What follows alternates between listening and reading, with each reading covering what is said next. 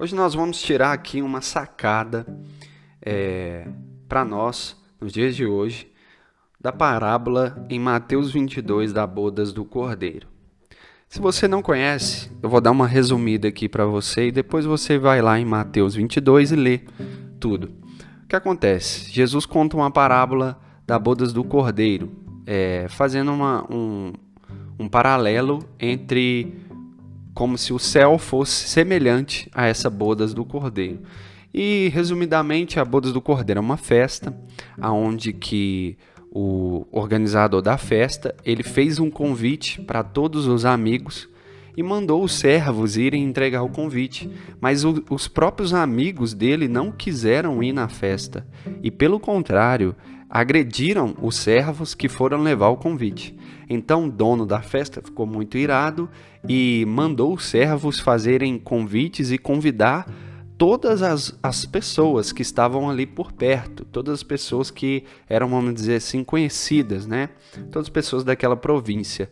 E não só isso, também deram vestes nupciais, vestes de gala para essas pessoas entrarem ali naquela festa, que era uma festa de gala, né?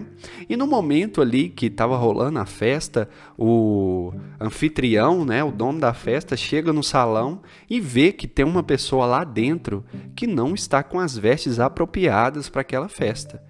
Então ele vai lá, questiona essa pessoa por que, que ele não está trajado para aquela festa. A pessoa não sabe responder o porquê, então ele é convidado a se retirar da festa e é lançado para fora. A Bíblia fala que ele é amarrado e lançado nas trevas. E aí fala que o reino de Deus é semelhante a isso. Enfim, essa esse é o resumo. A sacada que eu quero trazer aqui para nós, a reflexão, é exatamente o que nós vamos aprender com esse rapaz, o Penetra, o que entrou ali sem as roupas próprias para fazer ali, para estar, né, dentro da festa. O que, que nós aprendemos com ele? A grande sacada é que muitas das vezes nós queremos entrar, nós queremos fazer as coisas dentro do reino de Deus dos nossos jeitos. Nós queremos fazer daquilo, daquilo que já é, já tem uma forma certa de se fazer. Nós queremos reinventar aquele ditado, é reinventar a roda.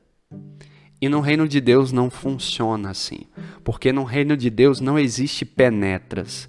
Ou você vem para fazer, ou você não vem. É simples assim.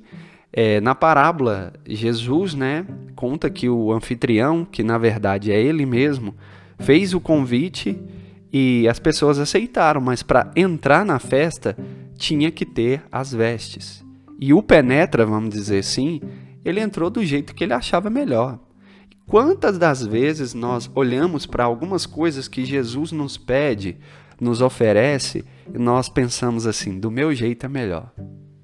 A minha forma de pensar é melhor. O meu jeito de agir é melhor. A minha forma de falar sobre isso é melhor. A minha opinião é melhor. E quando nós estamos fazendo isso, entenda, nós não, não só estamos negando o convite, nós estamos também dizendo assim, de certa forma: Olha, Jesus, o que você fez, aquilo que você acha, aquilo que você faz, a, o seu reino, as coisas do seu reino, assim, são até legais, mas a minha opinião é maior.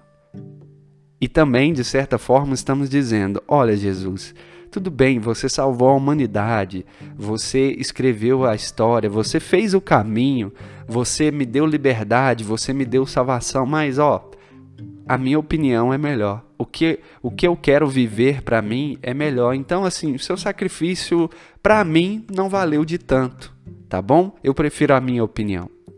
Nós temos que ter cuidado com isso, porque da mesma forma que os primeiros convidados agrediram os servos ali com as nossas atitudes, com os nossos pensamentos e com a posição que nós tomamos diante de uma oferta que Jesus dá para nós, nós podemos também estar agredindo o reino dele, agredindo é, tudo aquilo que ele construiu para fazer com que nós tenhamos de novo um acesso ao Pai que nesse momento nós venhamos a refletir sobre os nossos pensamentos, sobre as nossas opiniões, sobre às vezes a nossa cabeça que é dura demais e queremos fazer tudo do nosso jeito.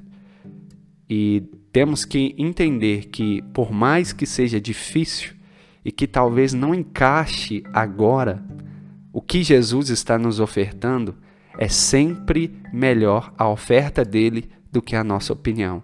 É sempre melhor a opinião dele do que a nossa opinião, porque ele é muito mais sábio, ele é muito mais inteligente, ele é muito mais poderoso.